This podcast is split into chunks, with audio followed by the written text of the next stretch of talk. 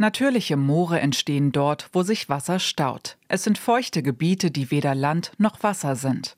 Abgestorbene Pflanzenteile werden unter Wasser zu Torf und schließen den Kohlenstoff ein.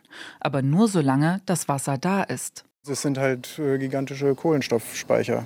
Also die im Prinzip, so flächenhaft betrachtet, die effizientesten, die wir auf der Welt haben. Sagt der Geo- und Klimaforscher Thorsten Sachs. Drei Prozent der Landoberfläche speichern 500 Gigatonnen, 500 Milliarden Tonnen Kohlenstoff. Das ist mehr als alle Wälder zusammen. Doch in Deutschland gibt es kaum noch intakte Moore. Fast drei Viertel der Moore in Deutschland wurden zu Weiden oder gar Äckern umfunktioniert. Das heißt, sie wurden entwässert. Möglich macht das ein Netz aus Kanälen. Allein in Brandenburg hat es eine Länge von 24.000 Kilometern. Das Problem, ohne Wasser setzen die Böden gespeichertes CO2 wieder frei. So viel wie der gesamte deutsche Flugverkehr. 53 Millionen Tonnen pro Jahr.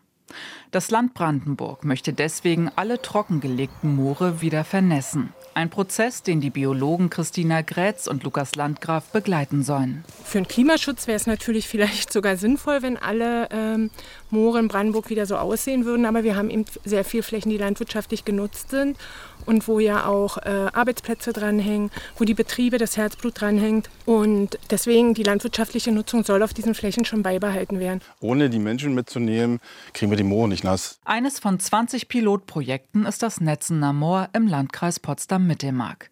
Nirgendwo erleben Christina Grätz und Lukas Landgraf so viel Gegenwind wie hier. Anwohnerinnen und Anwohner haben eine Bürgerinitiative gegründet. Sie machen sich Sorgen um die Landwirtschaft und ihr eigenes Hab und Gut. Viele kennen noch Zeiten, in denen regelmäßig Wasser im Keller stand. Na, das Problem ist ja dann die Haustechnik.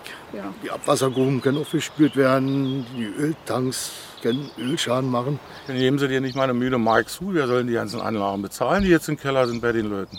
Heizung, Waschmaschine, alles was dazugehört. Das sollte von uns alles wieder selbst getragen werden. Das ist doch nicht in Ordnung sowas.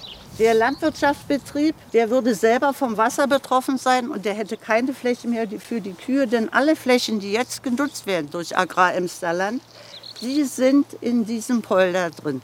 Das heißt, die gesamte jetzt landwirtschaftliche Nutzfläche ist weg, die ist wertlos. Jeder Zentimeter mehr Wasser im Boden senkt die Emissionen. Doch zu hohe Wasserstände schaden den Weideflächen, also dem Kuhfutter und damit der Milchproduktion.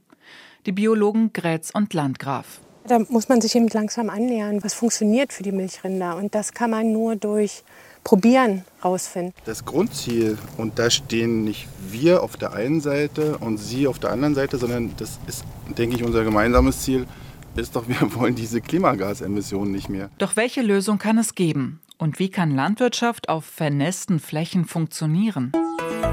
RBB 24 Inforadio vom Rundfunk Berlin-Brandenburg.